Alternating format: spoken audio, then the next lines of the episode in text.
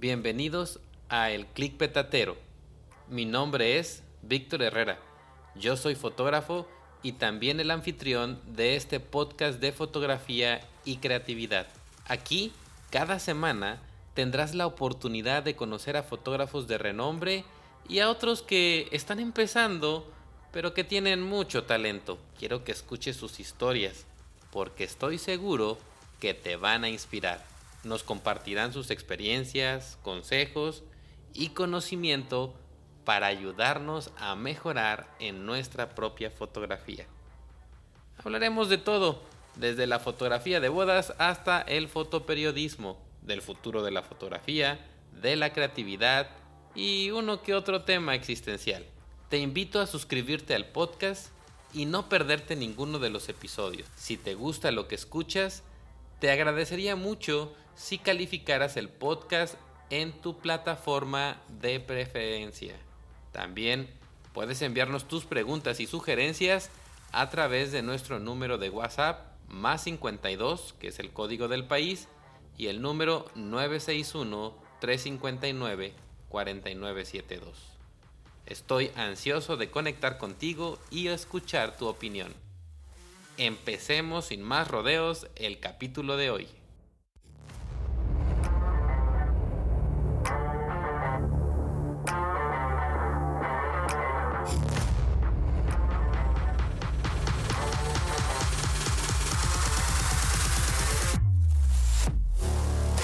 El clic petatero con Víctor Herrera.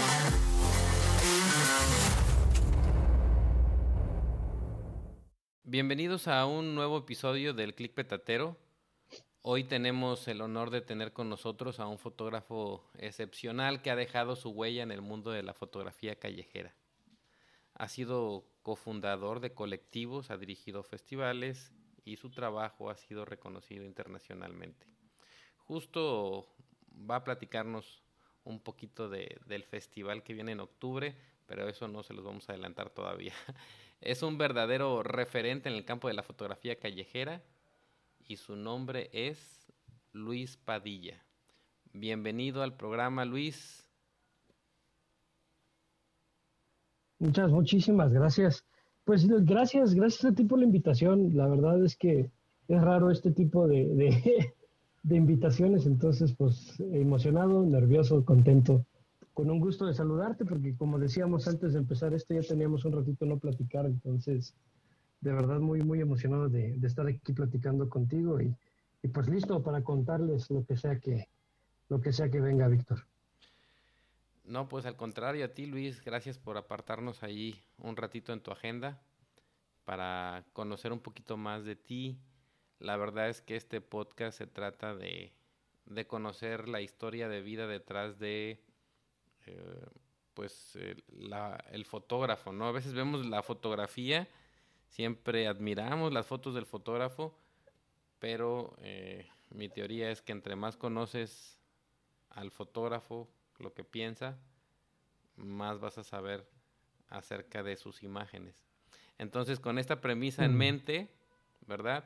Me gustaría saber, pues, de dónde eres, dónde naciste, cómo fue tu niñez. Cuéntame desde el inicio. claro, claro, claro que sí, claro que sí. No, mira, soy, soy, soy queretano y queretano de generaciones, de muchas, muchas generaciones atrás. Entonces, queretano de cepa. Y este, bueno, soy del 88, ya soy un modelo de 34 años. y este, y pues nada, o sea, la verdad es que, pues, o sea, mi niñez, pues tranquila. La verdad es que si algo voy a, a, a o sea, lo que me siento muy contento es que este, la disfruté mucho eh, con mis dos papás, este, gracias a Dios, los quiero muchísimo, extraordinarias personas, extraordinarios padres, extraordinarios ejemplos de vida. Y este, y la verdad es que sí, o sea, digo, soy primogénito, soy, soy el primerito, entonces me tocó ser el conejillo de indias en algunas cosas, pero, pero no, la verdad es que, hombre, absolutamente nada que reprochar, ¿eh? La verdad es que creo que si hay algo de lo que me puedo jactar es que una infancia bonita, una infancia tranquila, una infancia cómoda, ¿no? sin, sin problemas mayores y, este, y sin más responsabilidades que las que les toca solamente a un niño. ¿no? Entonces, por ese lado, la verdad es que muy, muy, muy bonito. y este y sin problema. De hecho, desde chiquito lo que sí es que siempre muy activo. Me ha gustado siempre estar haciendo cosas. En algún punto practiqué gimnasia olímpica, en algún punto practiqué wushu, este, en algún punto también estuve en las selecciones de básquetbol de las escuelas en las que jugaba, este, en grupos juveniles, el MJC, cosas de ese estilo. Entonces siempre estando en grupos, siempre estando activo y siempre pues con ganas, ¿no? De convivir con otras personas, de platicar.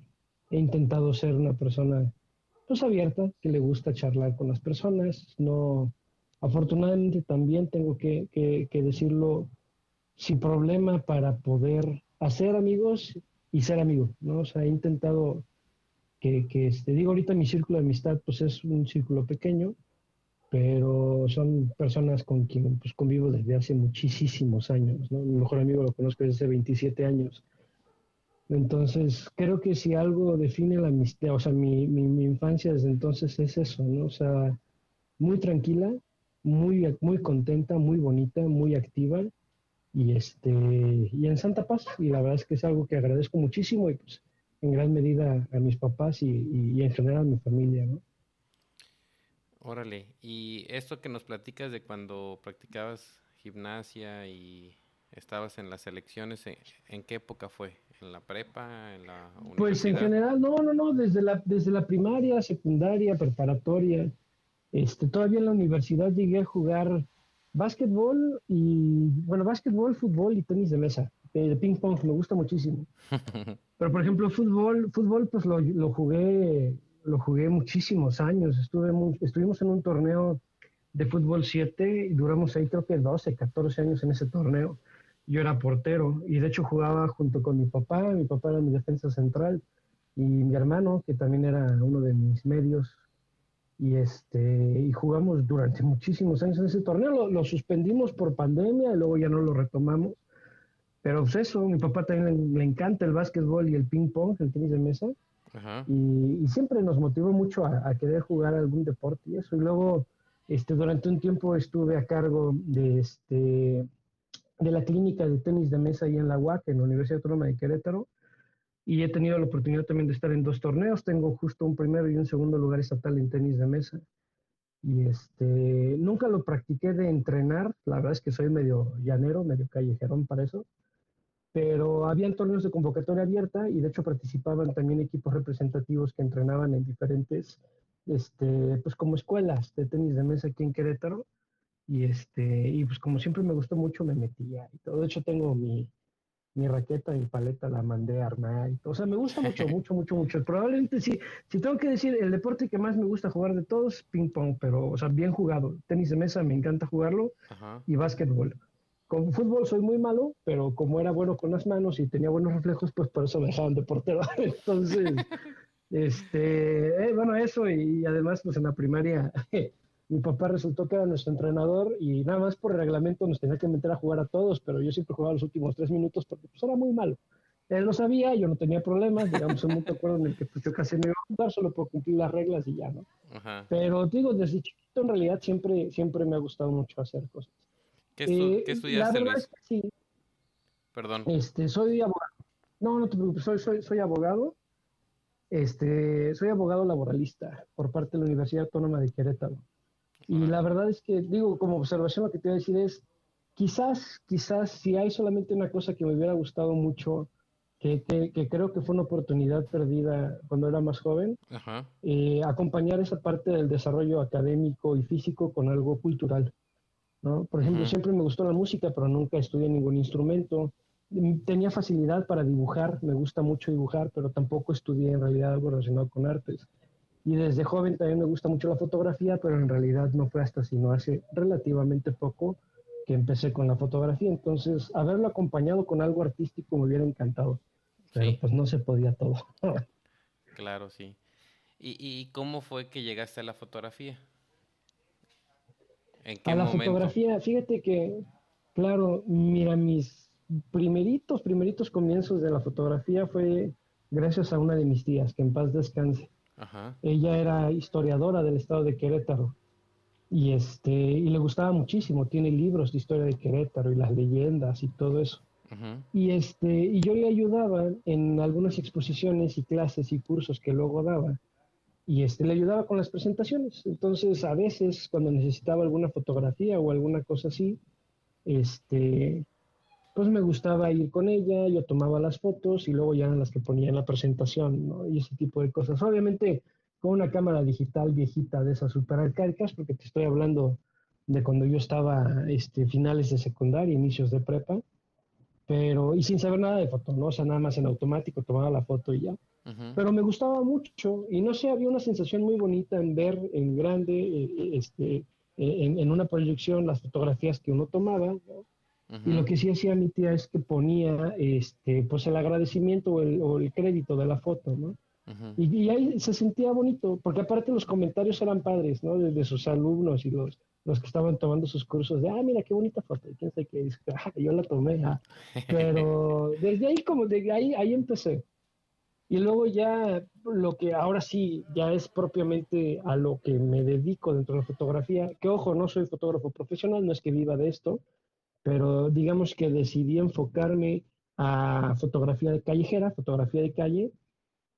Yo creo que en realidad empecé a hacer esto ya más en forma en el 2014 me compré mi primera cámara en esa época, este, porque aparte más o menos coincidió con las fechas de fallecimiento de mi tía. Entonces, este, sí había una cosa que me quedó mucho de eso, fue, este, pues precisamente, pues no sé, o sea, el amor por la ciudad en la que vivo, el amor por Querétaro, este, pues como que se me quedó esa parte de, querer capturar la vida cotidiana ahora de Querétaro y más bien ahora contar la historia pero la historia actual ahora desde esa perspectiva, ¿no? Con fotografía y, de la vida cotidiana y más o menos como por ahí, por ahí se fue mi, mi línea fotográfica, por así decirlo.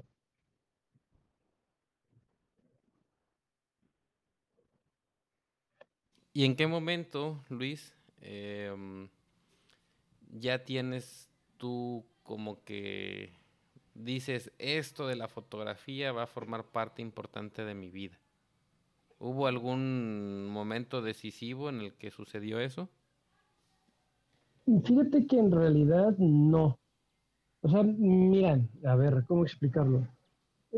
Yo sí consigo, a menos de que sea fotografía comercial de producto para páginas y cosas de ese estilo, pero este otro tipo de fotografía, como fotografía de calle, que en realidad es difícil profesionalizarlo, ¿no? Vamos a dejarlo así como con ese término de vivir única y exclusivamente la fotografía de calle, a diferencia de otro tipo de, de fotografía.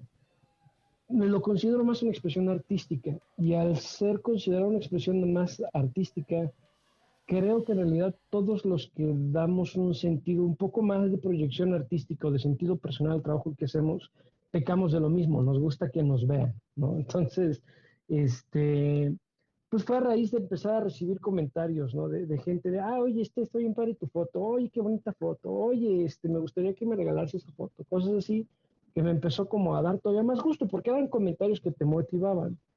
Y, y, al final del día, una cosa que sí dije, a ver, o sea, les gusta ni está padre, pero al final del día estoy haciendo lo que la cámara me permite en lugar de lo que yo quisiera, porque no sabía manejar una cámara. Yo soy autodidacta en la fotografía. Y entonces ahí sí llegó un parteaguas en el que dije, ok, ya no quiero solamente hacer el resultado que salga de la cámara en automático, sino yo empezar a sentir que estoy haciendo mi foto, empezar a manejar los parámetros de mi fotografía, etcétera, y fue cuando me empecé a meter un poco más en esto y a estar estudiando por mi propia cuenta, etcétera. Entonces, e, es, es, esa parte, más bien como las ganas de querer todavía impregnarle un poquito más de, carácter personal a la fotografía y no un resultado automático de una cámara fue lo que me motivó a querer aprender más. Ya fuera de eso, pues en realidad lo demás ha sido solamente una cuestión de constancia y disciplina. Me gusta ser muy disciplinado en lo que hago. Cuando algo me apasiona mucho, soy bien clavado. Y este, y ya, pero tanto sí que al inicio yo ni siquiera sabía que esto se llamaba fotografía de calle. Yo pensaba que era, porque es como instintivo, te compras tu primera cámara, estás emocionado y sales a la calle y tomas fotos, ¿no? Ya después con el paso del tiempo, aprendiendo todo eso, te das dando cuenta que, pues en realidad hay un género que engloba ese tipo de fotografía y tiene una historia, y tiene exponentes, y tiene una evolución, cosas de ese estilo. Pero pues al inicio yo nada más decía, ok, tengo una cámara, salgo a la calle, tomo las fotos y va en blanco y negro, porque pues así pensaba, ¿no? Uno cuadrado y sin saber nada más que eso. Ok. Fíjate que mencionas ahí algunas cosas interesantes que creo que pueden ayudar a, varias de las personas que nos escuchen. Primero, bueno, eh, teniendo tú tu profesión como abogado, actualmente me imagino que debes de tener otro trabajo y aparte en tu tiempo libre, libre ¿no? Realizas este, fotografía de calle. ¿Estoy en lo correcto? Sí, sí, algo así. sí, trabajo, trabajo de otra cosa, es más, ni siquiera trabajo ya de abogado. O sea, si ahorita me preguntan qué soy, pues soy licenciado en Derecho, ¿no? Ya no soy abogado porque ya tengo algunos años de no litigar. Me dedico a otra cosa completamente diferente. trabajo en una agencia de viajes que organiza viajes a conciertos y espectáculos. A nivel nacional somos los que más gente transportamos. Pero me encargo de otra cosa totalmente diferente. ¿no? o sea, no es en realidad, pues, no, no tiene nada que ver con fotografía. Pero sí, o sea, a ver, sí hay momentos en el año, ahorita es justo uno de esos momentos en el año en el que es complicado salir a hacer foto porque se satura mucho el trabajo. Este, pero lo que sí, y fue la razón por la que empecé a incorporar la fotografía a mi vida, es que otra de las cosas que me, me aterra muchísimo es terminar llevando una vida rutinaria dentro de lo ya rutinario que es mi trabajo. Me despierto siempre a la misma hora, este, a veces me voy a un café que está afuera de mi colonia para esperar a que baje el tráfico, de ahí puedo ver que va bajando el tráfico. Cuando vea que ya está listo para poderme ir y que no me voy a hacer una hora y media en llegar a mi oficina, ya me voy, ¿no?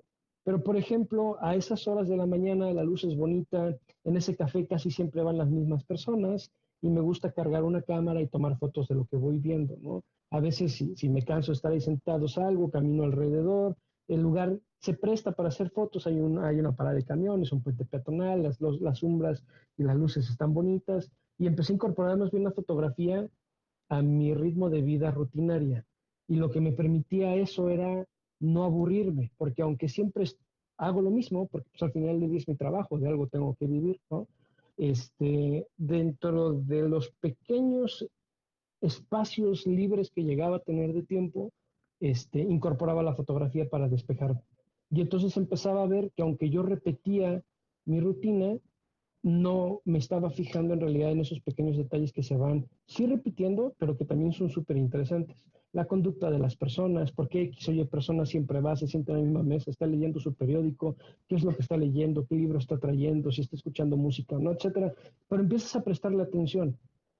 Y creo que empiezas a prestar atención a los detalles justo porque traes una cámara, te obliga a ver, ¿no? De lo contrario, pues bien me podría ser una persona más que estoy ahí sentada escuchando música y esperar que pase el tiempo. Entonces, este, de esa forma fue que empecé a incorporar la fotografía. Tanto así que en realidad ahorita encontrarse un espacio libre para poder salir a hacer fotos es difícil. Órale. Porque sí tengo bastantes compromisos y cosas que hacer pero más bien hago fotos sobre la marcha y en donde estoy cargo siempre una cámara conmigo y siempre estoy intentando hacer fotografía. Pero más bien es de esa forma, como al final del día no me dedico a esto 100%, pues lo intenté incorporar en los espacios libres que tenía. Muy, muy interesante, Luis. Eh, yo menciono esto de preguntarte a qué te dedicas y todo eso, porque justo platicábamos en otro episodio de que cuando alguien empieza en la fotografía, bien puede hacer su trabajo y aparte hacer la fotografía cuando está empezando, dependiendo del tipo de fotografía mm. que, que, realices, ¿no? Porque, mm. por ejemplo, hay quienes nos dedicamos, por ejemplo, a sociales, como en el caso de las bodas, y pues ya sale de ahí el mismo ingreso eh, para poder vivir y aparte ya de vez en cuando haces otro tipo de fotografía, ¿no? Para este, lo que a ti te apasiona.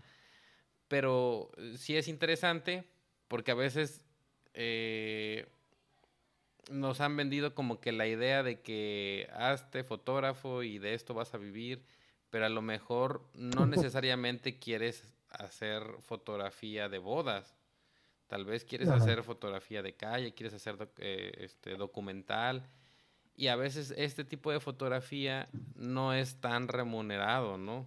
como tú mencionabas en tu plática al inicio, no, no es tan remunerado económicamente, de tal manera que puedes decir, pues vivo de la fotografía de calle, ¿verdad?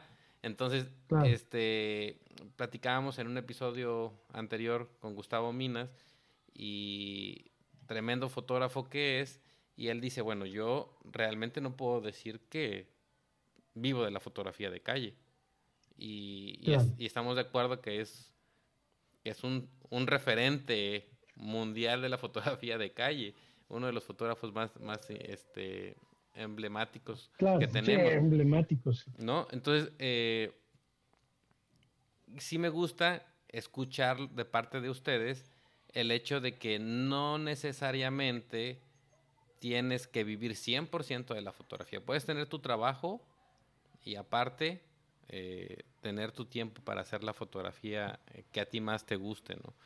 Y, otro punto importante que mencionaste que me gustaría indagar un poquito más es relacionado con que eh, tú eres 100% autodidacta. Entonces, me gustaría saber cómo lo hiciste, qué cursos tomaste, qué libros leíste, a dónde fuiste, cómo le hiciste para, para que la gente que, te, que está empezando y que te escuche, pues también pueda ir como que aprendiendo un poco eh, y tal vez lo que nos cuentes les, les sirva, ¿no? A ellos. Pues mira, voy a, voy a empezar nada más con una observación. Ajá. Este, no lo hagan. la verdad es que, o sea, van a terminar, es que claro, van a terminar aprendiendo lo mismo, solo que les va a costar más tiempo y trabajo. Ok. Este, o sea, mi, mi problema fue en realidad que no sabían dónde buscar. Y la verdad es que carezco un poco de, de, de imaginación para resolver problemas. Yo no, jamás pasó por mi cabeza al inicio que lo iba a encontrar todo en YouTube, por ejemplo. Y la verdad es que ocurrió cuando ya sabía cosas. Pero, por ejemplo, en mi caso en particular, pero insisto, no es la mejor guía para alguien que quiera aprender y que diga, ah, mira, si lo logró siendo autodidacta, yo también. A ver, voy a decir los pros y los contras que creo tiene haberlo aprendido de esta forma. Y mi recomendación de todas formas es, el mismo tiempo que le vas a dedicar y que vas a perder intentando encontrar cursos que de verdad valgan la pena, mejor intenta encontrarlo en maestros que valgan la pena. Y ahorita voy a tocar el tema por lo siguiente. Una de las ventajas que sí creo que tiene haber sido autodidacta es que yo lo he visto con mis otros compañeros fotógrafos, no mis, mis compañeros fotógrafos de calle, sino en general. Conozco a gente que estudió formalmente fotografía, ¿no? Y que hace fotografía de sociales, de producto, etcétera. En este tipo de foto, en donde sí se permite un poco esta flexibilidad compositiva, artística, que no es, por ejemplo, la fotografía de producto, sino, por ejemplo, la fotografía de sociales, ¿no? Tengo amigos que hacen fotografía de bodas o cosas de este estilo. Eh, veo que solo repiten la fórmula la foto que ya les funcionó y la foto que les piden los clientes, pero de ahí no se salen. Y cuando empiezas a ver el trabajo de muchos de ellos, en realidad es muy difícil definir o, adivinar quién tomó cada una de las fotos porque todo tiene la misma línea. La ventaja hasta cierto punto de ser autodidacta es que como no estás viciado por lo que te terminan enseñando otros, es que vas creando tu propio estilo. Te cuesta más tiempo, te cuesta más trabajo, es muchísimo ensayo y error y te puedes llegar a fastidiar porque no ves resultados, por supuesto. Ser autodidacta tiene que venir de la mano de ser muy disciplinado. Ponerte a leer, ponerte a estudiar, salir a la calle, ponerte a practicar, regresar, generar un autocriterio para seleccionar tu trabajo y además entender que tu trabajo como fotógrafo no se queda solamente en tomar una foto todo el proceso que viene después, la edición, ir perfeccionando los estilos, etcétera, eso también es muy importante. La carta de presentación de un fotógrafo en realidad no es cómo sale tu, no es en realidad cómo sale tu fotografía en la cámara. Es, la, es cuando ya publicas y compartes tu foto, eso es lo que ve la gente. Tú empezaste este podcast con un comentario que se me hace súper interesante de que cuando más sabemos de la vida personal de un fotógrafo, todavía entendemos más su trabajo. Estoy totalmente de acuerdo, pero de primera, así de primera, cuando tú ves una foto, ¿te gusta o no te gusta? Independientemente de que sepas quién tomó la foto o no, hombre o mujer, de qué país sea, con qué cámara la tomó, eso ya pasa a un segundo plano porque lo primero es el gusto por la foto. Lo que tú estás viendo, ¿te gustó o no te gustó? ¿Te llamó la atención o no te llamó la atención? ¿no? Para generar algo que llame la atención, tú tienes que salir un poco de ese molde. para poder flexionar las reglas y salirte del molde es importante conocerlas. No te diría que hay que ser displicentes de que ah, las reglas están para romperse, entonces mejor para qué las aprendo. No, aprende qué es lo que estás haciendo, aprende por qué estás haciendo lo que estás haciendo y luego ahora sí juega con las reglas. Por eso es importante aprender a hacer fotografías. O sea, sí es importante hacerlo. ¿Cómo lo hice yo? Saliendo a la calle, estando curioso, picándole a mi cámara. Al final del día yo sabía que si me equivocaba y desconfiguraba algo, siempre la podía resetear. Dije, pues bueno, ¿no? Era una cámara digital, entonces no me tenía que preocupar por rollos, siempre puedo formatear mi tarjeta y salto remedio, ¿no? Este, y listo, es que no había, en realidad no habría por qué tenerle miedo. Sí. Evidentemente ya después decía, a ver, es que mi foto me sale, no sé, este, movida, pero ¿por qué razón si yo estoy estático, no? Ah, ok, pues es que es por esto. Y empezaba yo a buscar, pero ya cosas más específicas de lo que quería lograr. Si yo me hubiera puesto a buscar un curso básico de fotografía, quizás lo más simple, ¿no? Este, lo hubiera entendido de inmediato. Y en lugar de haberme tardado tres años en ver cómo se hacía eso, lo hubiera resuelto en una sentada de tres horas. ¿no? Pero, pero bueno, mi proceso fue así. Mi proceso fue largo, mi proceso fue de mucho ensayo y mucho error de muchas fotos que no me gustaban para nada, pero justo por eso era de, no, o sea, yo quiero poder lograrlo bien. Y ya después de eso empecé a juntarme este, con los movimientos que hacían de Instagram, los Instagram Meet aquí en Querétaro, con otros que eran fotógrafos. Y empezaba a ver, ah, mira, el equipo que traen ellos es más compacto. Ah, es que ¿por qué traen nada más un cuerpo y una cámara? Ah, ¿por qué no estoy utilizando un lente con zoom? ¿Por qué un 35 milímetros? ¿Qué fregados es un 35 milímetros? O sea, ¿por qué? Porque yo no sabía, ¿no? Exacto, yo no sabía. Oye, pero ¿por qué entonces factor de recorte? Eso, eso me volaba la cabeza. ¿Cómo, cómo? O sea, y de verdad se preocupan en eso para hacer foto, ¿no? Es que no era nada más comprarse una cámara, un lente y santo remedio, ¿no? Entonces me empecé a juntar con ellos, empezaban a resolver mis dudas. Eso es un buen consejo júntense con gente que haga foto y que haga actividades que sean didácticas. Las caminatas fotográficas ayudan mucho a resolver las dudas específicas. Y este, y, siempre va a haber alguien dispuesto a enseñar, que eso es lo bonito, ¿no? Entonces, ahí empezaba a checar eso, y entonces con constancia, poniendo atención a lo que me decían, después salía a poner en práctica lo que me enseñaban y entonces empezaba a perfeccionar las cosas simples, pero que al final del día hacían la foto, ¿no? Velocidad de obturación, el manejo de tu ISO, tu diafragma, cómo funciona la luz, bla, bla, bla. Y después de que ya tenía dominada la parte técnica, ahora sí era, ok, ya me están saliendo las fotos como idealmente me gustaría, ¿no? Si quiero congelar algo ya lo sé hacer, si quiero hacer un barrido ya lo sé hacer, si quiero jugar con, con velocidades bajas ya lo sé hacer. Pero ahora lo que me, me, pasaba es que veía mis fotos sosas, las veía aburridas. Digo, ¿por qué razón? ¿no? Y entonces empezaba a estudiar otros fotógrafos. Siempre me llamó la atención Japón, siempre me llamó la atención Japón. Y un sueño mío de vida era ir a Japón. Cuando empecé a conocer los fotógrafos japoneses, este concepto de Areburevo, que el blanco y negro de ellos me rompió también la cabeza porque dije, ¿cómo es posible ¿no? que, por ejemplo, ellos tan perfeccionistas como son, de pronto salgan con fotografías barridas, con grano reventado, planos, este, no sé, horizontes este, inclinados o mal alineados, cuando uno normalmente tiende a la perfección técnica. Pero había algo que me gustaba mucho en esa fotografía y me inclinaba más a intentar hacer eso porque lo sentía con un sello más particular, un sello más personal. Y la fotografía occidental la sentía demasiado repetida, como que viciados en querer siempre sacar la foto con la perfección técnica y se me hacía algo con lo que hacía más clic o algo con lo que me parecía más empático, esta visión más personal, artística de la fotografía japonesa, y por ahí me fui. Y entonces empecé a conseguir libros y empecé a estudiar autores, y después tuve la oportunidad de ir a hacer fotografía allá, y para mí eso fue el parteaguas, ¿no? Total, eh, porque porque era eso, o sea, mientras yo veía que la demás gente que conocía, que ya había tenido oportunidad para allá, hacía fotografía a color y todo esto, a mí me fascinaba Japón en blanco y negro. Y este, y cuando les enseñaba las fotos me decían, oye, ¿y por qué elegiste esto en blanco y negro? ¿no? pues, pues es que mira, me estoy fijando en esto. Cuando normalmente me decían, oye, pero los colorcitos y los toris son rojos y que las luces y digo, sí, o sea, hay foto que merece ser en color, pero hay foto que merece ser en blanco y negro. Y cuando les empecé a explicar me daba cuenta que ya tenía yo un discurso, no solamente visual, sino también un discurso verbal que ya podía defender lo que estaba haciendo.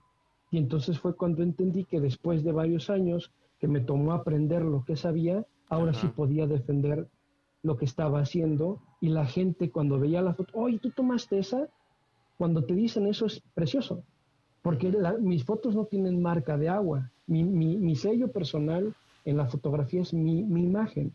Y creo que tendríamos que aspirar a que cuando una persona vea una foto diga, no manches, esta la tomó Víctor, ¿no? Esta la tomó Luis. Y que no necesite tener una marca de agua o una firma ahí abajo para saber quién fue la tomó. Si tú ves una fotografía, inmediatamente sabes que la tomó Moriyama, ¿no? Porque tiene un sello específico. Lo mismo con Kurdelka, lo mismo con el que tú quieras, ¿no? De los grandes. Entonces dices, ok, estos ya lo entendieron en ese punto. Pero llegar a ese punto es una carrera de añísimos, ¿no? Y, uno, uno particularmente está lejos de alcanzar una cosa así. Pero con constancia, con práctica y con motivaciones es como llegas. Entonces, contras, te tardas mucho en aprender lo que podrías aprender en un pequeño momento. Otra contra es que cuando tú crees que ya sabes lo técnico, ya crees que no tienes que aprender nada más. Y creo que ese es el error más grande que uno comete, porque siempre se puede perfeccionar, siempre se puede mejorar nunca vas a llegar al punto de ser absoluto, siempre puedes aprender algo y entonces el pro de ser autodidacta es que te crea disciplina y teniendo disciplina y sabiendo lo que estás haciendo, creo yo que estás del otro lado, fotográficamente hablando. Porque es tan importante salir a la calle como el tiempo que pasas detrás ¿no? de la computadora, perfeccionando tu edición, leyendo los libros, estudiando otros estilos, viendo otros autores, eso te enriquece. Y luego cuando vuelves a salir a la calle, tu fotografía ya trae toda esta carga que aprendiste. Y es un ciclo que no se acaba, pues la cantidad de, extraordinarios fotógrafos que hay afuera, ¿no? No te va a dar la vida para aprender el trabajo de todos ellos. Y creo que eso es lo bonito. Claro, sí. Pues fíjate que es bien interesante, eh, aunque no nos lo recomiendes, pero es, es bueno escuchar que cuáles son los pasos, ¿no? Que, que te llevaron a hacer la fotografía que haces ahora. Y, y fíjate que va a haber también a quien le gusta ese camino difícil, ¿eh? O sea, va a quien eh, le gusta descubrir por él mismo, eh, pues como dijiste tú, para qué sirve ciertos lentes, no nada más es comprar la cámara por comprarla, en fin, muchas otras cosas más que, que tienes que ir aprendiendo poco a poco pero que también hay quien le gusta eh, esta parte de, ir explorando, explorando poco a poco, pero definitivamente que tal vez en, un taller eh, podría haberse resuelto algunos meses, ¿no? De, investigación y de preguntar. Pero la, parte técnica, la parte técnica sí, ¿no? Pero ya la parte creativa, esa es la que se aprende afuera, en la calle y si lo vas a aprender adentro de tu casa es viendo trabajos de otras personas, consumiendo trabajo de otros autores y luego volver a salir a la calle.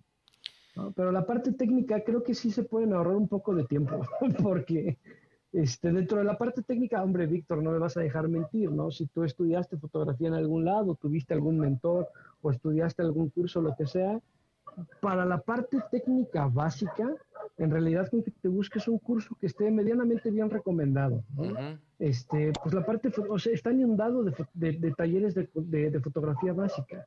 Sí. ¿Por qué? Porque eh, la parte técnica es como la parte aritmética, ¿no? Uno más uno va a ser dos. Pero la parte técnica te sirve hasta cierto punto. Va a llegar un momento en el que si de verdad te apasiona, no te es suficiente. Pero ya entonces lo que sigue es flexionar e intentar jugar y romper esas reglas.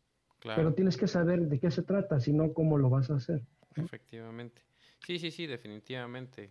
Este, lo que cuesta más trabajo es tener tu, tu, propio estilo y tener tu propia voz, eh, que creo que eso es lo que a muchos de los fotógrafos, me incluyo yo, eh, nos costó mucho tiempo y muchos, a veces muchos años, ¿no? A otros se les, se les dio más fácil. pero a algunos les nos cuesta más, ¿no? Otra pregunta, Luis. Em, viendo tu feed y obviamente eh, para quienes no conocen el trabajo de Luis, eh, pueden encontrar eh, su Instagram como Luis P-A-J-L-E-Z, o sea, Luis Pagles, con Z al final. Ajá, Luis Pagles. ¿Sí? Y, y ya... P-A-G-L-E-Z, sí. Sí.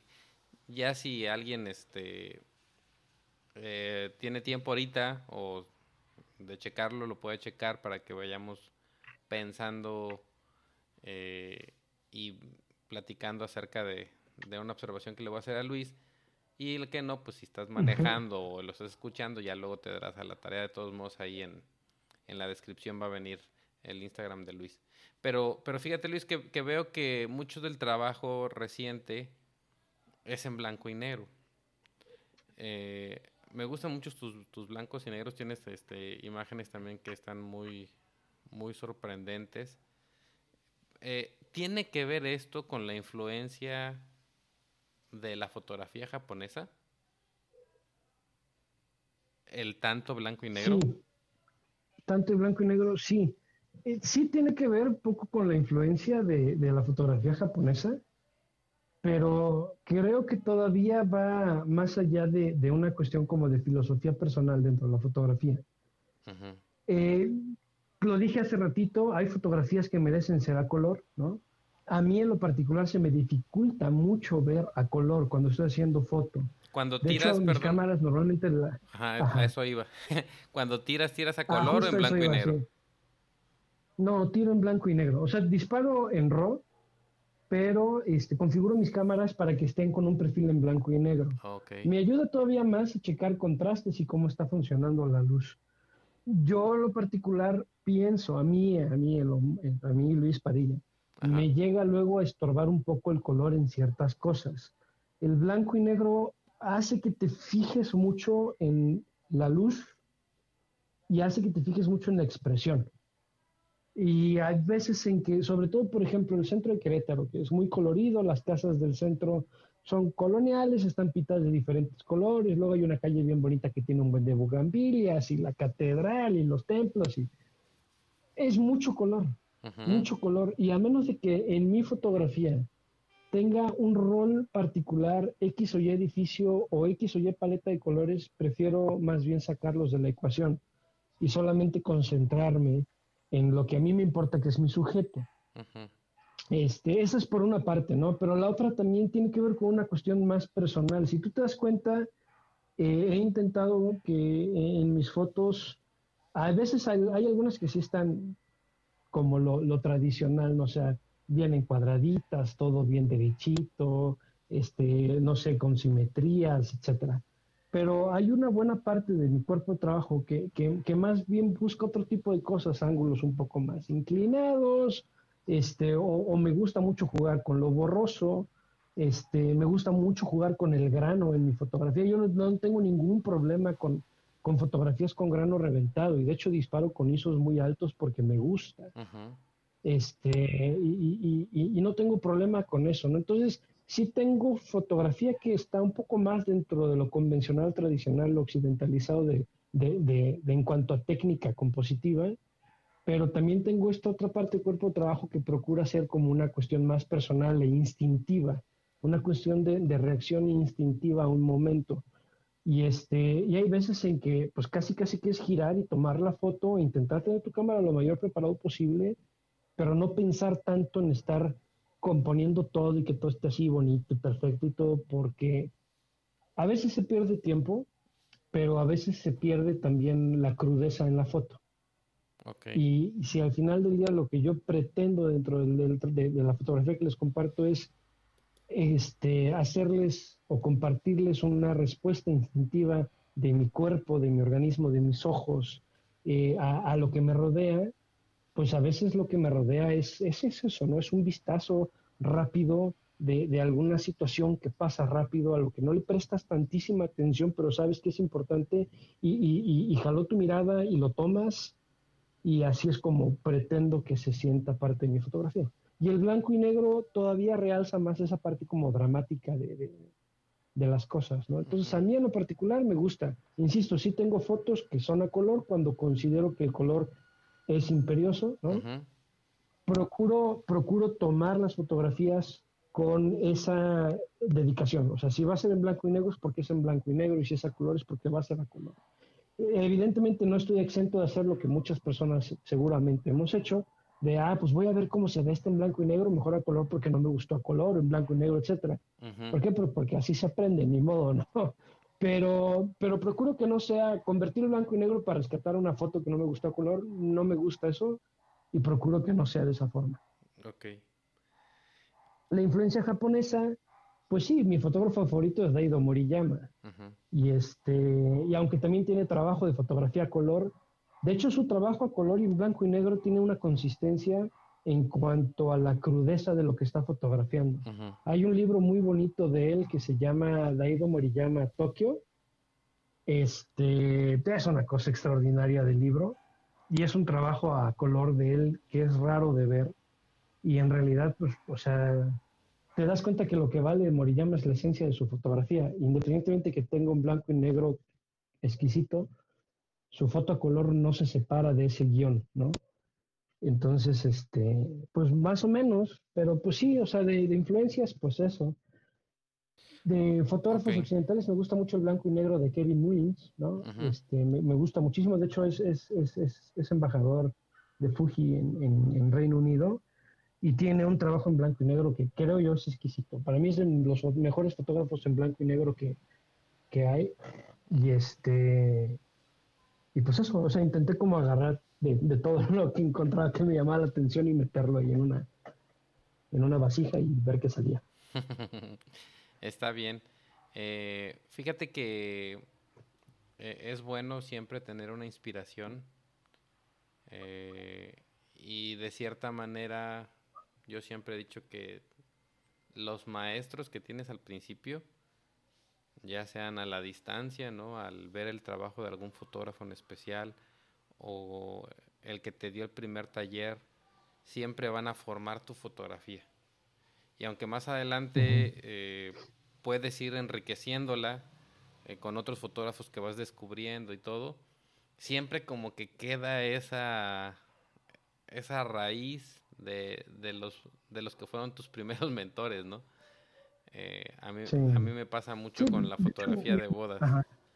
Eh, aunque pues voy descubriendo eh, otros fotógrafos o voy aprendiendo de otros compañeros, siempre queda en la raíz los que fueron mm, pues mis primeros maestros y como que eso te forma, ¿no? Como, como los primeros años de tu vida. pero siempre es bueno enriquecerlo con el paso del tiempo. Eh, en tu caso, Luis, perdón, sí, te escucho. No, sí, dime. No, te escucho, te escucho. No, no, no, adelante, adelante. Ah, bueno, no, tío, de hecho, justo, o sea, el único taller de fotografía que he tomado en mi vida justo fue con, con, con él, con Kevin Mullins. Yo admiraba su trabajo de muchísimos años atrás, cuando empezaba, fue uno de los primeros fotógrafos que conocí, eh, o sea, su trabajo. Ajá. Y ya cuando tuve la oportunidad de estar por allá, este, pues como buen mexicano le hice la rogona porque ya se había acabado los lugares de su taller. Dije, oye, vengo desde México, no seas mala onda, dame un espacio, mira. Y me dijo que sí, y la verdad es que conocerlo fue extraordinario, ¿no? y, y, probablemente este, el aprendizaje de él, con él fue más de verlo hacer fotografía que de lo que en lo particular de lo que me pudo haber enseñado, porque eran conceptos teóricos básicos que ya sabía, pero verlo a él hacer fotografía, eso sí no tiene precio, por ejemplo. Claro. Y ese es el único taller que he tomado y lo recuerdo con muchísimo cariño porque aparte es un tipazo. Este, me he llevado ya muy bien con él después de eso y este y, verlo en acción hacer fotografía, eso es lo que sí no, no, eso, eso fue lo mejor del taller, ¿no? Entonces sí, lo que tú dices es cierto, los maestros se les tiene especial cariño por eso. Eh, sí, definitivamente, Luis. Eh, fíjate que cuando yo comencé, eh, tomé talleres, pero que eran muy reducidos, de, de 10 personas. Incluso hubo ocasiones en que traíamos a un fotógrafo, en aquel tiempo en el estudio este, en Riviera, pues eran varios fotógrafos que, que formaban el estudio. Entonces a veces lo traíamos exclusivamente para el estudio y lo que le pedíamos al fotógrafo es que siempre hubiera una práctica en donde lo viéramos trabajar. Y como muy bien dices, aprendes, bueno, yo aprendo igual también muchísimo más viendo a alguien trabajar que con todo el choro que te pueda echar Mareador, ¿no? Y, su filosofía eh, está padre, pero verlo trabajar, ahí es donde te vas dando cuenta también eh, la manera en cómo eh, se mueve, este, tal vez este, el tipo de lente que está utilizando, algunos trucos que él sepa, pero ya lo ves en acción. Entonces eso está muy padre, sí, sí, sí, te entiendo.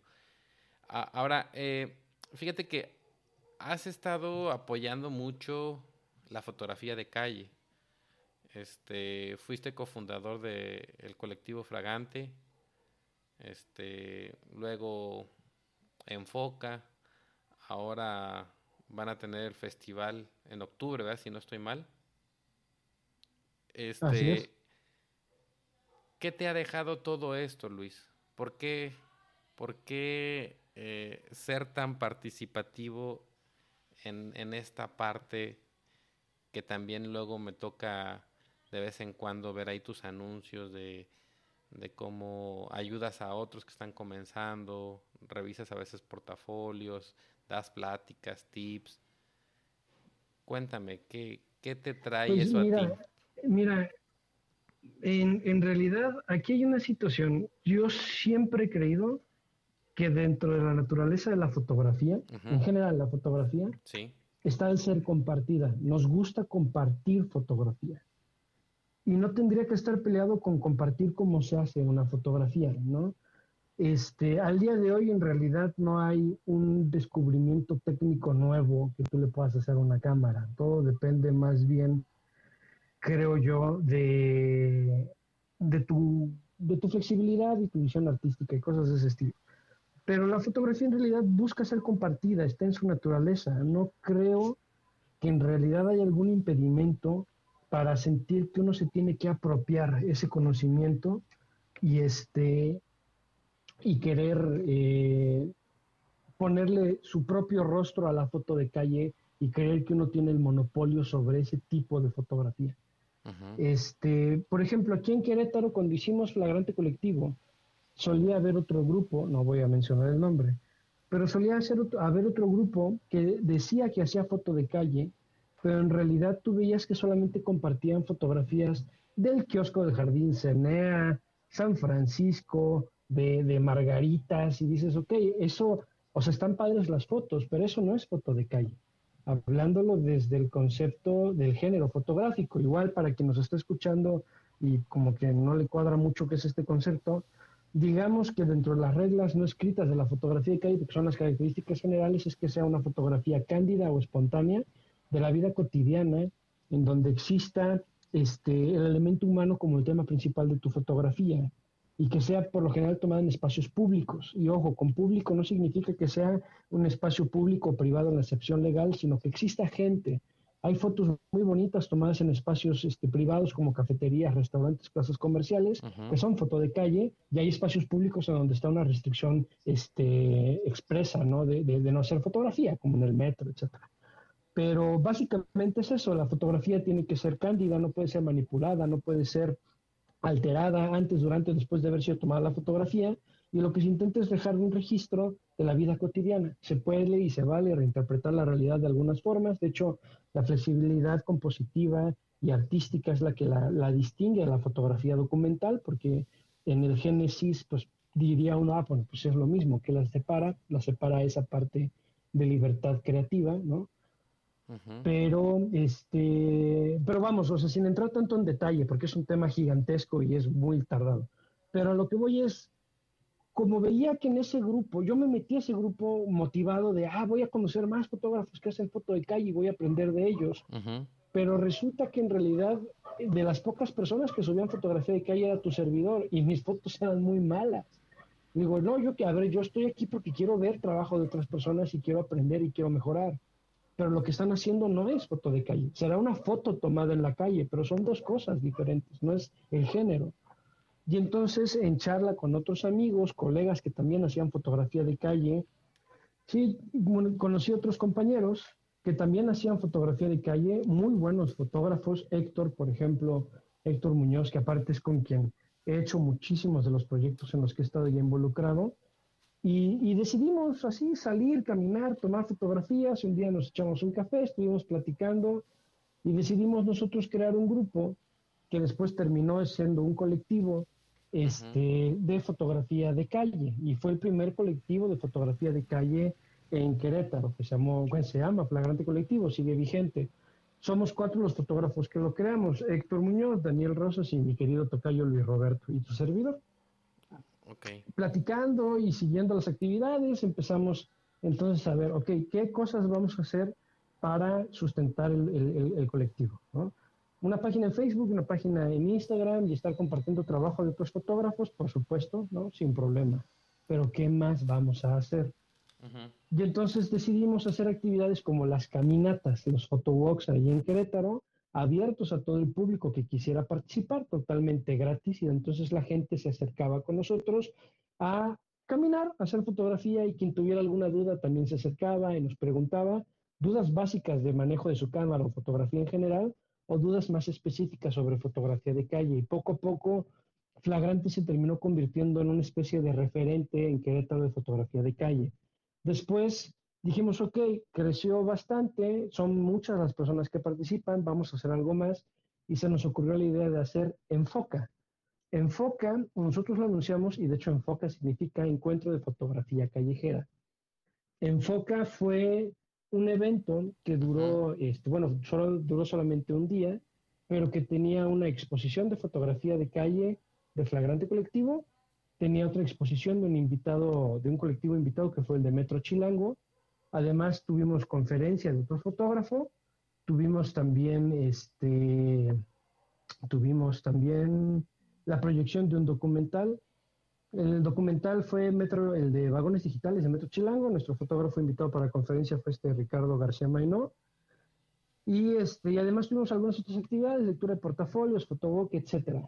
Si bien no lo anunciamos como un festival de fotografía de calle propiamente, porque duró solamente un día, sí tenía muchas actividades que englobaban a la fotografía de calle y queríamos que fuera algo integral. Nunca lo anunciamos como tal, como un festival de fotografía de calle, pero fue el primer evento, porque se hizo en el 2017, que sentó ya un precedente para otras cosas que después empezaron a salir.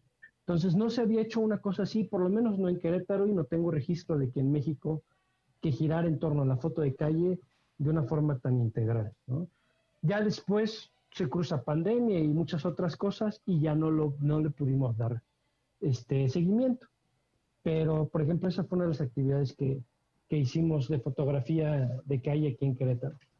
Después creamos otro colectivo que se llama Hiperfocales, en el que también estamos mi compañero Héctor, eh, Ricardo y Juan Carlos Reyes. Y, este, y entonces, dentro de ese, ese es un colectivo más de actividades internas. Eh, ¿De qué, inicio empezábamos a platicar de actividades internas ah, hacia nosotros mismos. Era compartirnos fotografías, eh, analizarlas. Si alguien salió a hacer fotos, las compartía, las comentábamos. Si de pronto alguien tenía algún libro, algún autor interesante, un documental que compartir, lo hacíamos. Y era más como un grupo de crecimiento interno. Alguna vez quisimos hacer alguna actividad hacia afuera, hicimos una caminata en Ciudad de México Gracias a Dios tuvo muy buena convocatoria, eran aproximadamente 35 personas las que asistieron a la caminata. Y entonces eso, o sea, intentábamos generar más interés en la foto de calle. Hicimos este, nuestro SIN impreso, tenemos por ahí la publicación de un SIN, y, este, y vamos, o sea, esas fueron actividades de hiperfocales, y, y todavía queríamos hacer algo más, ¿no? Y tuvimos oportunidad, mientras fue pandemia, Flagrante Colectivo como que dejó sus actividades de lado y afortunadamente surgió otro grupo que se llama Capturas Urbanas, de Damián, Beto, Elmer y este Juan Luis.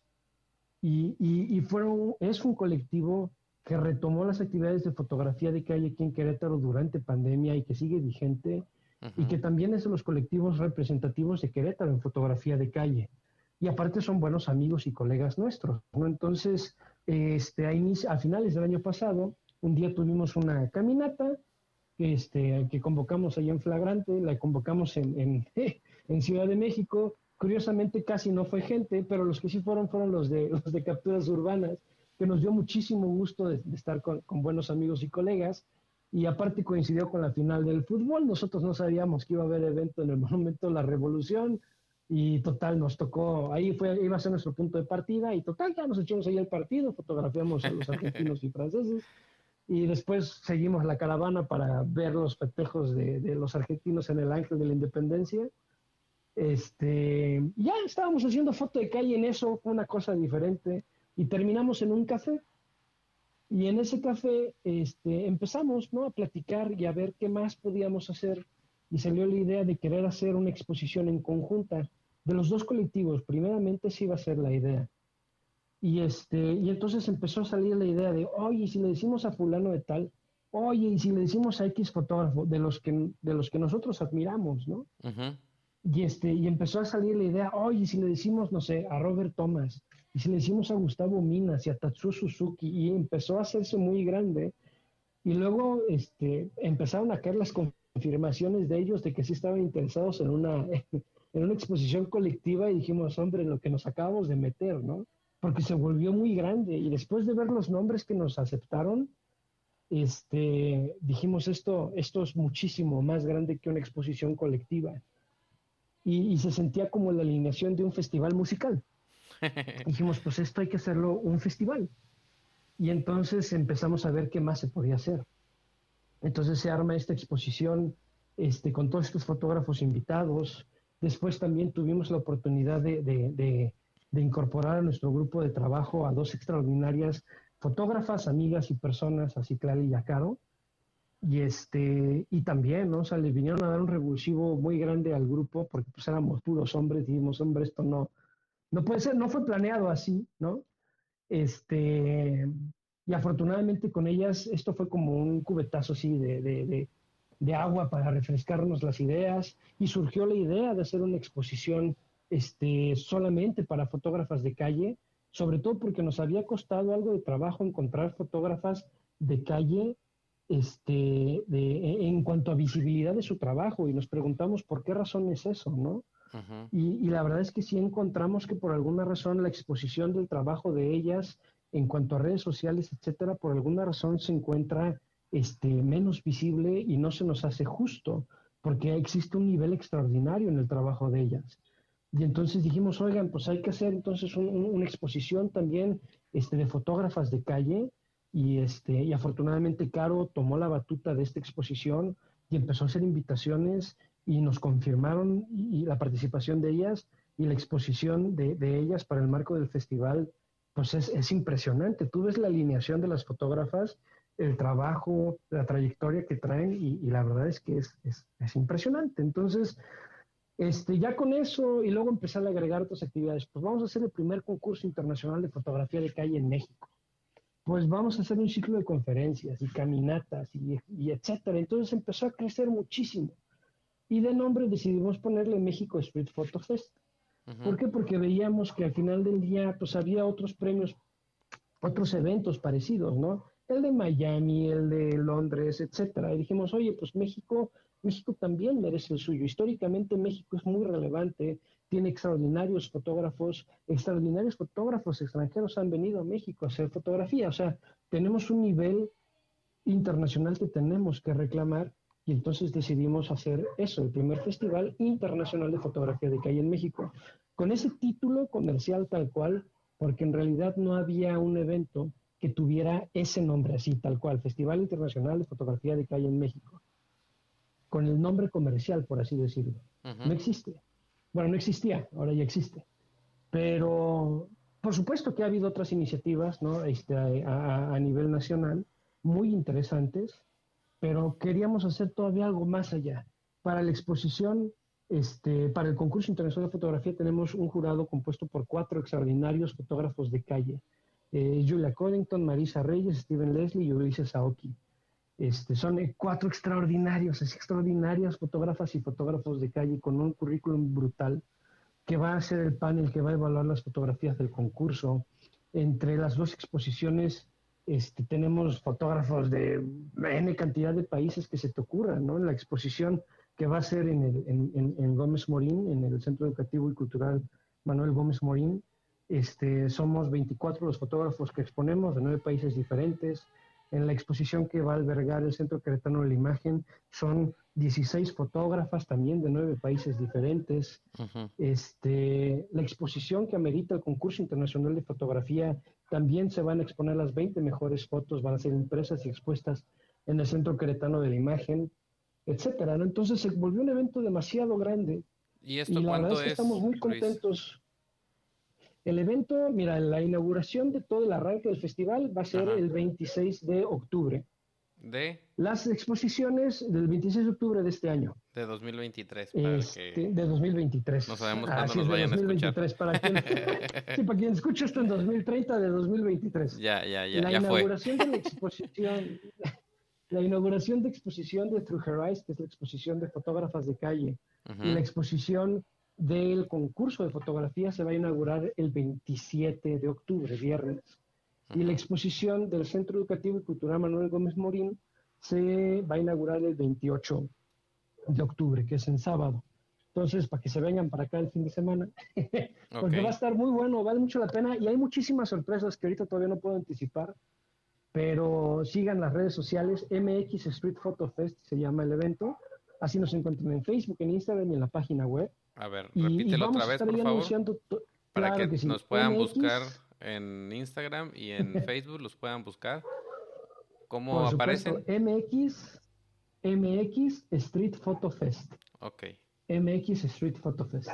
Ok. Y este, y pues enorme, ¿no? O sea, el evento es muy grande, el evento prácticamente en todas las actividades, por ahí tenemos una, una, una sorpresita que les vamos a anunciar y la parte del concurso son las que tienen una cuota de, recuperación, el concurso una cuota de inscripción y otro evento que próximamente vamos a estar por ahí anunciando.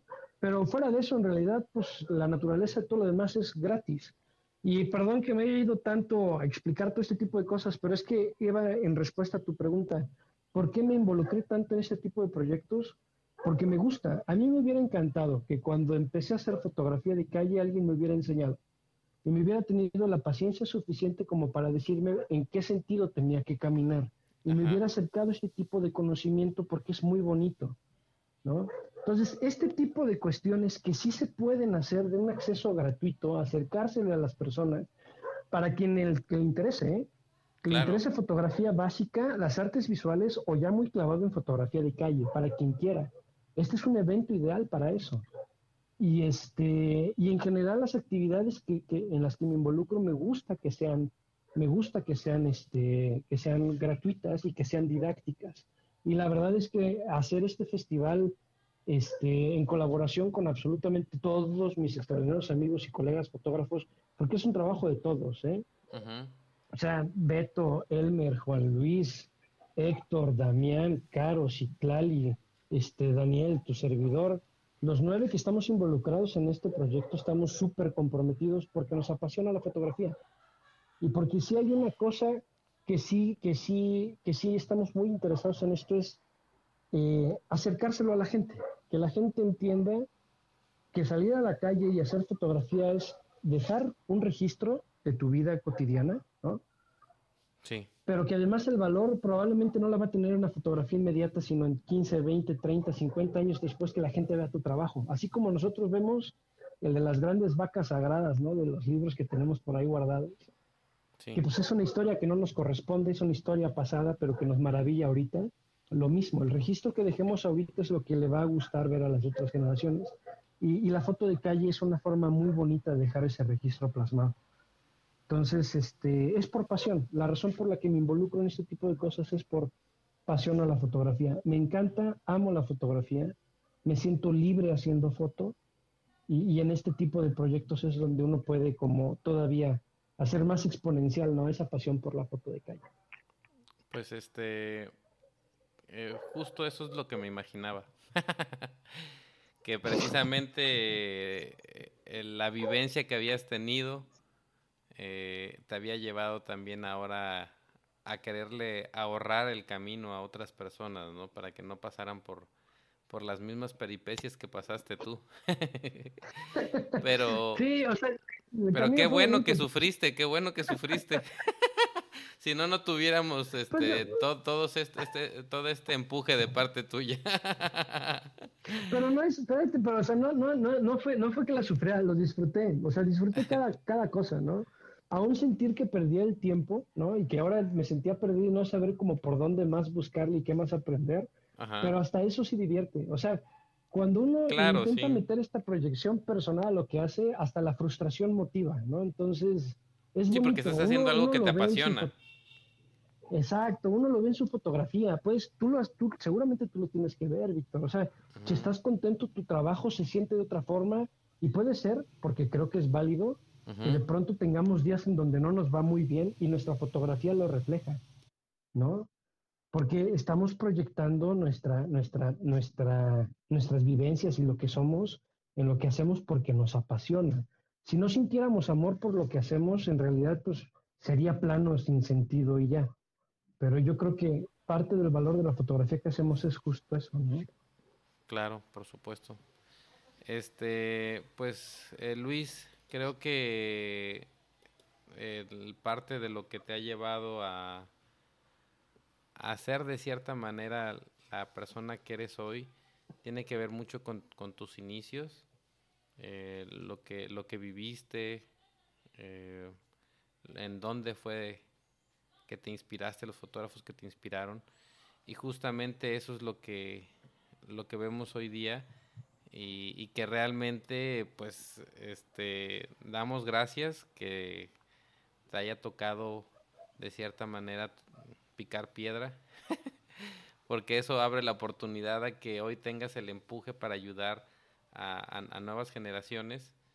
Eh, creo que el movimiento de la fotografía eh, de calle en el centro del país ha sido muy grande y esto ha contagiado a otros estados y que ya en otros estados empiezan a, querer eh, juntarse y empezar a hacer algún colectivo o simplemente salir a la calle y, hacer fotografía de calle y creo que eso es algo muy importante porque como bien dijiste hace rato eh, la fotografía de los mexicanos es muy apreciada a nivel internacional y qué bueno que empecemos de cierta manera, empecemos, dijo el otro, ¿no?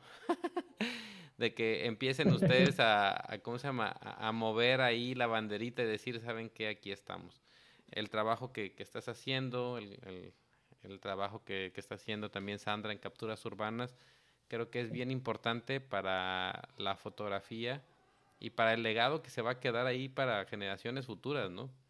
Entonces, este, eh, agradecemos mucho lo que, lo que están haciendo y el trabajo y el buen equipo que se está formando.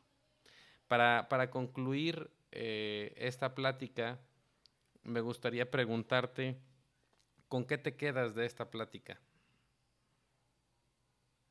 Claro, mira, de entrada el valor que tiene abrir espacios. Cualquier espacio que se preste a una charla, a un debate también, ¿no? ¿Por qué no? Pero sobre todo a compartir. Lo que tiene que ver con fotografía es valioso. La mejor forma de aprender es compartiendo. Entonces, creo que por lo menos eh, en un sentido particular, en un sentido personal, estoy lejísimo de lo que me gustaría alcanzar a ser como fotógrafo. Este, este tipo de cuestiones en las que, por ejemplo, existe este tipo de invitaciones motivan a uno, ¿no? No es tanto por la cuestión de la exposición hacia las demás personas, sino por la oportunidad de en verdad poder compartir este, las cosas, que sepan la gente que cuando ve, no mi trabajo, ¿no? Pero cuando ven el trabajo de auténticos grandes fotógrafos de calle, ¿no? A nivel este, histórico, ellos pasaron también por un proceso de aprendizaje. No es como que alzaban la cámara y les aparecía un unicornio de fotografía y cada vez que alzaban la cámara tomaban fotografías extraordinarias. Es un proceso de ensayo y error y de práctica y de disciplina y de constancia. Y este tipo de espacios lo que permiten es, uno, abrir el diálogo, dos, conocer otro tipo de puntos de vista, porque a veces nos encerramos mucho en creer que solamente algunas personas en México tienen voz y voto dentro de la fotografía de calle, cuando en realidad lo que tú dices es muy cierto.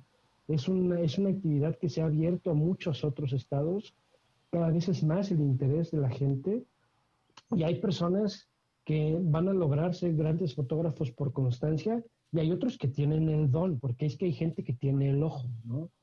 y este, el trabajo de ambos es, es más que válido este, y a mí me encantaría conocer el trabajo de todos ellos. Entonces, este tipo de, de, espacios como lo que tú estás haciendo, lo que permite es justo eso, compartir, aprender, enseñar, ¿por qué no? Y, y, sobre todo dejarle claro a la gente que quiere aprender y que quizás no sepa en dónde buscar, que es justo con espacios como el que tú abres, que también se pueden acercar con un servidor en caso de que tenga cualquier duda. Yo siempre estoy abierto a querer platicar con todo el mundo me fascina hablar de fotografía y si alguien tiene una duda puede platicar conmigo y si puedo y está en mi alcance, con muchísimo gusto la resolveré, ¿no? Este, que te saquen provecho también a ti en toda la experiencia que tienes, la cantidad de, de gente, de fotógrafos que conoces y que con este tipo de espacios le vas a permitir a la gente que conozcan. Ese es el valor de este tipo de actividades. Entonces, yo te lo agradezco muchísimo. O sea, el día que quieras que volvamos a platicar sobre algo de fotografía. Yo estoy encantado de la vida de hacerlo. Ya si quisieras no algo más personal, sino algo quizás más enfocado, este, historia de fotografía o lo que sea, ya sabes que, pues vamos, hombre, nos conocimos en Clubhouse justo platicando de fotografía, ¿no? Entonces, tú sabes, tú sabes perfectamente bien que este... Fíjate que, que, pues me fascina. ¿no? no sabía que eras abogado. Entonces, este, creo que hay una, una plática obligatoria sería este muy interesante escuchar. Sí, sí, sí, sí, sí, creo que sí, que tanto como fotografía de calle como también como fotógrafos de bodas, siempre estamos como que en el dilema de qué cláusula está bien, en qué cláusula eh, nos hace falta un poquito más y a lo mejor sería muy interesante más adelante que nos apoyaras con, con una plática, pero tenlo por seguro. Y fíjate, Luis, que eh, cuando empecé con este proyecto de, del click petatero, eh, la idea principal es darle voz pues a todos, ¿no? A mí me tocó una época en que cierta élite eran únicamente los que hablaban y los demás es escuchan y compran mi curso, ¿no? Y yo creo que todos, todos tenemos eh, algo que contar. O sea, alguien que va empezando y que a lo mejor eh, tiene poquitos meses o tiene un año como fotógrafo, tiene mucho que contar. Eh, nos puede contar qué es lo, lo, lo, lo, que se le ha hecho difícil y saber si alguien más se está identificando con eso o qué es lo que está haciendo y, creo que podemos aprender. Yo he aprendido de absolutamente de todos. Pero cuando comencé con este proyecto, una de las personas que siempre tuve en mente para, para platicar este, fue contigo, porque definitivamente eh, tanto este, Sandra como tú han estado trabajando mucho eh, por impulsar, ¿verdad?, a otros fotógrafos y creo que eso es algo que, que es muy noble y que va a enriquecer a las generaciones que vienen. Así que muchas felicidades por todo el, trabajo que estás haciendo ahí. Y sí, vamos a hacer planes para estar ahí en el, en el festival. Me encantaría, este, pues simplemente encontrarnos con todos, ¿no? y platicar, aparte de llegar y aprender. aparte de llegar y aprender. No, buenísimo. Sí. No, eh, claro, no, hombre, y tú, acá tienes tu casa, Víctor, tú lo sabes, hombre, faltaba más. Gracias, Luis. Y, y otra, otra, otra pregunta, una, alguna pregunta que tú tengas para mí o bien algo que quieras comentar para, para finalizar. Para finalizar, no, pues nada, o sea, te digo yo, en realidad de preguntas, pues más bien la misma que tú me hiciste, ¿no? ¿A ti qué te queda de este tipo de actividades? O sea, la razón, ¿qué es en realidad lo que te motiva a, hacer esta clase de cosas? Normalmente siempre, así como te decía que la fotografía busca ser compartida y esa es una motivación para hacer foto, ¿no? Mostrar lo que estamos haciendo. En realidad, pues a ti nadie te obliga a hacer esta clase de cosas, lo haces por gusto, ¿no? Y la motivación de querer hacer Y aparte, pues lo interesante de que por aquí hayan ya pasado este, dos fotógrafos extraordinarios, yo, bueno, de los que yo ubico muchísimo, ¿no? Gustavo Mina y a este Serfati.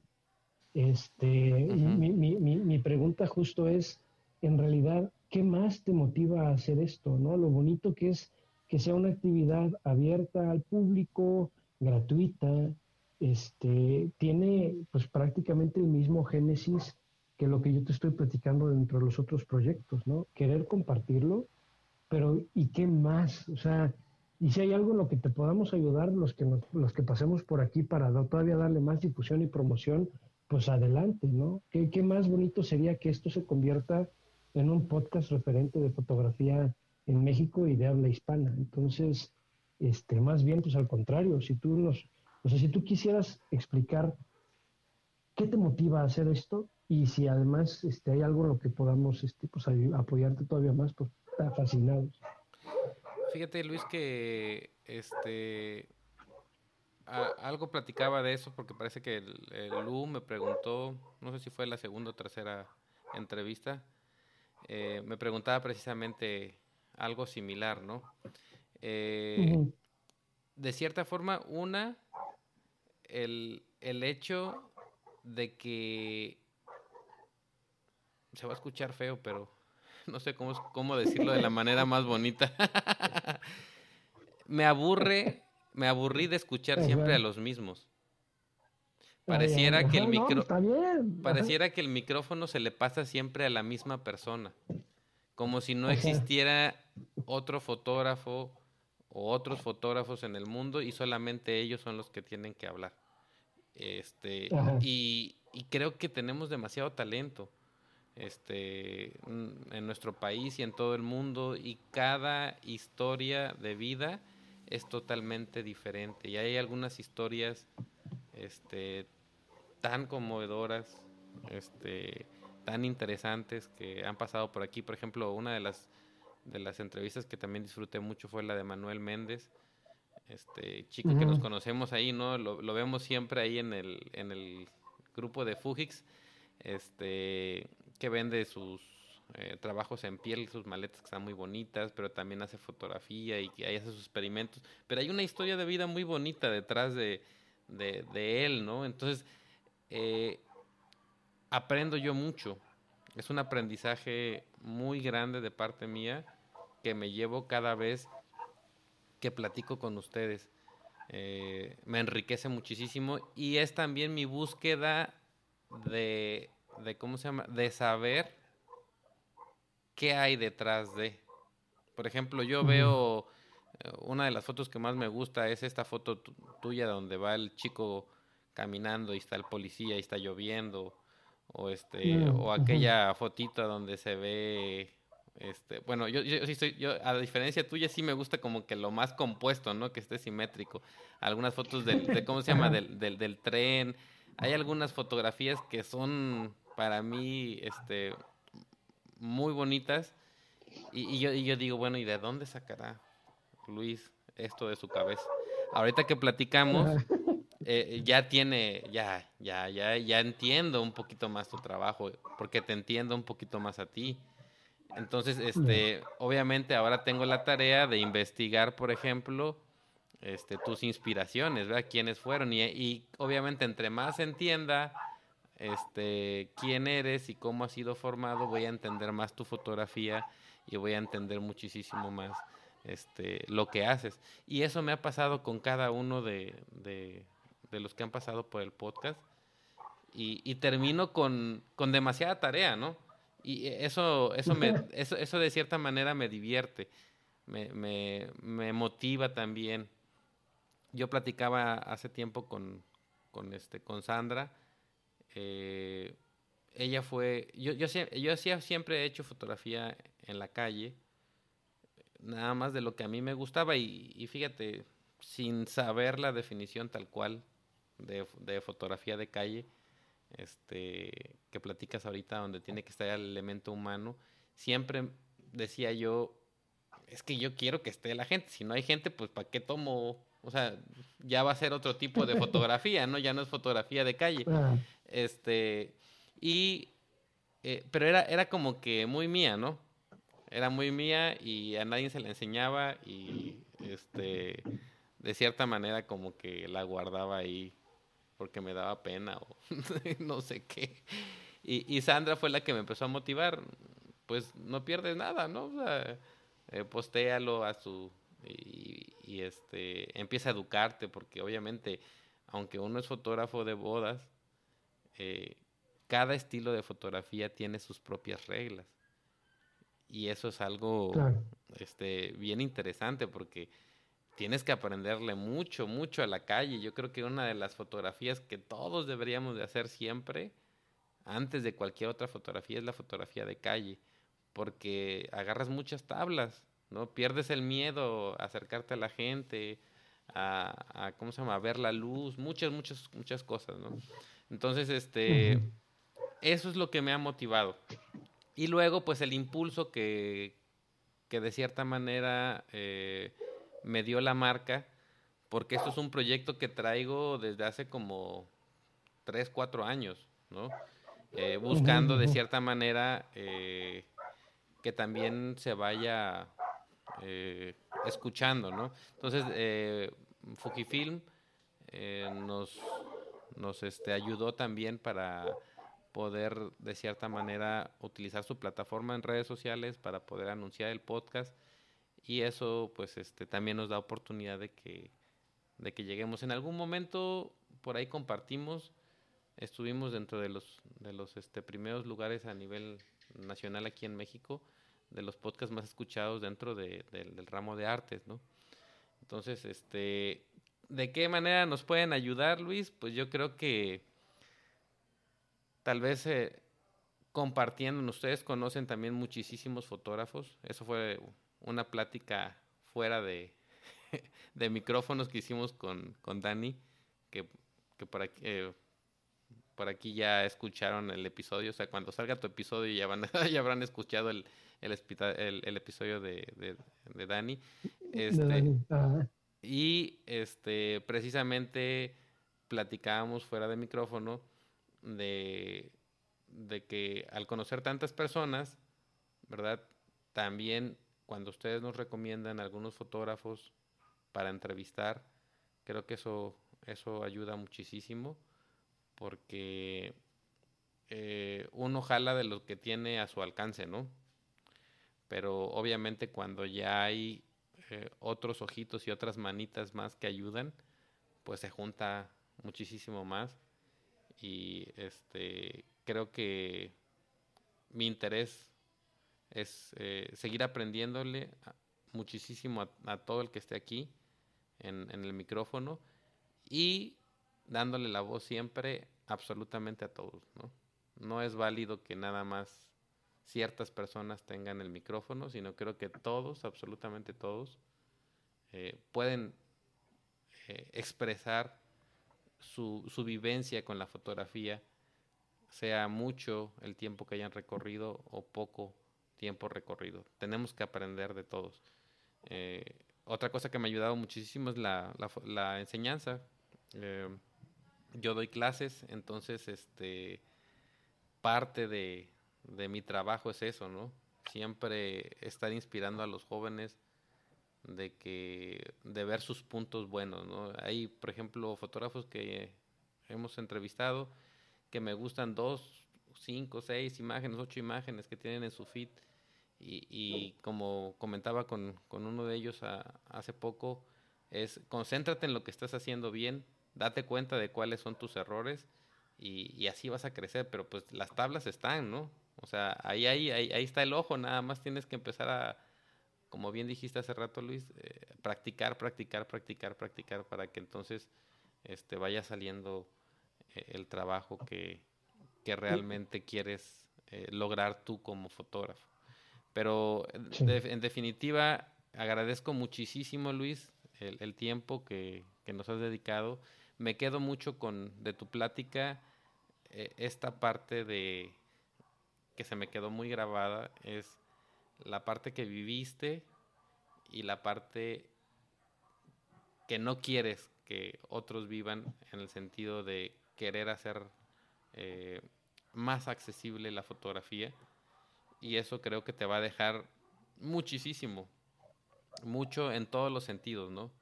En, eh, en, este, en amigos, en enseñanza, este, en aprendizaje, eh, porque cuando das sin ningún eh, manera de ver una remuneración, eh, siempre se te regresa mil veces más. Que eso es otra de las, de, las cosas que, que, ahí es un, una, un tema escabroso, pero, pero yo considero que la, que la educación debe de ser gratuita, ¿verdad? Para mí la educación debe de ser gratuita porque las cosas más importantes de la vida, las más importantes de la vida, las recibimos de manera gratis. Así debería de ser, ¿no? Así debería ser. Es cierto que vivimos en un mundo en el que tenemos que, de cierta manera, este, ganar dinero para vivir. Eh, no existen todavía los trueques como antes, ¿no? que eso se me hacía una parte fabulosa de la vida pero eh, creo que si hay algo que te apasiona y algo que verdaderamente mueve tu ser, eh, lo más que puedas dar de manera gratuita, más te va a regresar la vida, mm, mil veces más. Entonces, este... Es como dicen, ¿no? O sea, compartir es lo único que puedes hacer que no te quita, te suma. Exacto. Así de fácil. O sea, compartir información, compartir conocimiento es... O sea, te, te, suma, porque además es que tú también aprendes, o sea, va implícito en el acto de enseñar el que tengas que aprender algo más. Siempre te llevas otro conocimiento. Entonces, compartir la experiencia de vida de otros fotógrafos, por ejemplo, en, en, esta actividad que tú haces, a ti te deja ese conocimiento. Tú aprendes de los que de, ellos, de lo que te comparten. Aprendemos todos los demás escuchando estas historias de vida pero tú que haces esa actividad, pues a ti también te deja algo de aprendizaje y eso es lo que es muy bonito. Yo no estoy diciendo que la fotografía no se tendría que cobrar, yo no estoy diciendo que el conocimiento no se tendría que cobrar. Hay extraordinarios cursos súper completos y todo. Pero lo, la parte que sí en lo particular me llega a molestar un poco es el lucrar con la mediocridad del conocimiento. Como decir, lo que tú vas a aprender aquí en un curso básico de fotografía es lo que te voy a enseñar, lo que te puede enseñar cualquier otra persona. Malbaratas el conocimiento, te lo doy a medias y encima a veces hasta como estrategia de, mercadotecnia, ¿no? Es como, te doy una probadita de lo que puedes aprender y luego tienes que conseguir este curso conmigo para que aprendas todo lo demás, cuando son cosas súper básicas de inicio. Claro. En realidad, cualquier persona que quisiera aprender a manejar una cámara de inicio se puede meter a YouTube y va a encontrar cursos súper completos y gratis. Y lo único que te va a costar es fletarte los anuncios de YouTube, que Dios mío, con eso. Pero en realidad lo más básico ahí lo podrías aprender. La otra parte, que es la que no vas a aprender en ningún curso de este estilo, es la motivación de salir a la calle y ser disciplinado y poner en práctica lo que aprendes.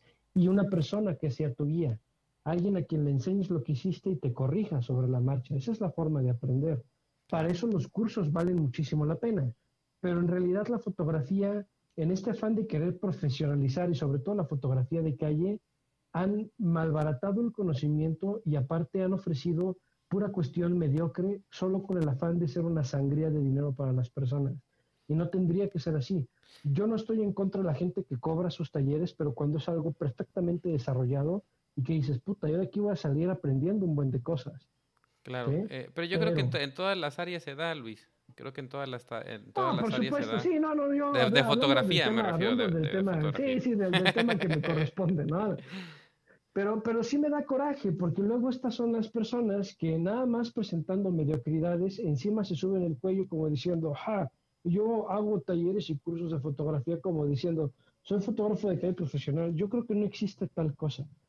Conozco muchos fotógrafos profesionales que hacen otro tipo de fotografía que sí es un sustento de vida y que además para, para acompañarlo, y tú lo acabas de decir, hacen foto de calle porque en la calle se aprende mucho, a ser rápido, a ser instintivo, a reaccionar, a leer las conductas de las personas, etcétera. Eso tú lo puedes usar muchísimo en la fotografía social. Claro. ¿sí? Pero al final del día no vives de hacer fotografía de calle. En México yo creo que es prácticamente imposible vivir de la fotografía de calle si vas a dar cursos, los cursos los vas a terminar malbaratando porque así está la competencia aquí en México de fotografía.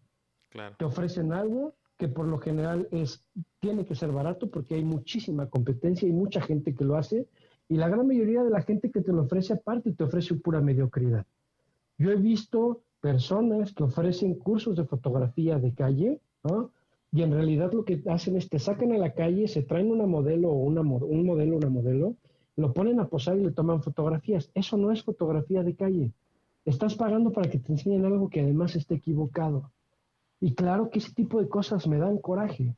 Entonces, si alguien en verdad tiene las ganas de querer aprender, prefiero mil veces más que se acerquen con alguien que sí tenga la disposición de querer enseñar las cosas, ¿sí? A que malgasten tiempo y dinero aprendiendo algo que además está erróneo. Eso es lo que me da coraje.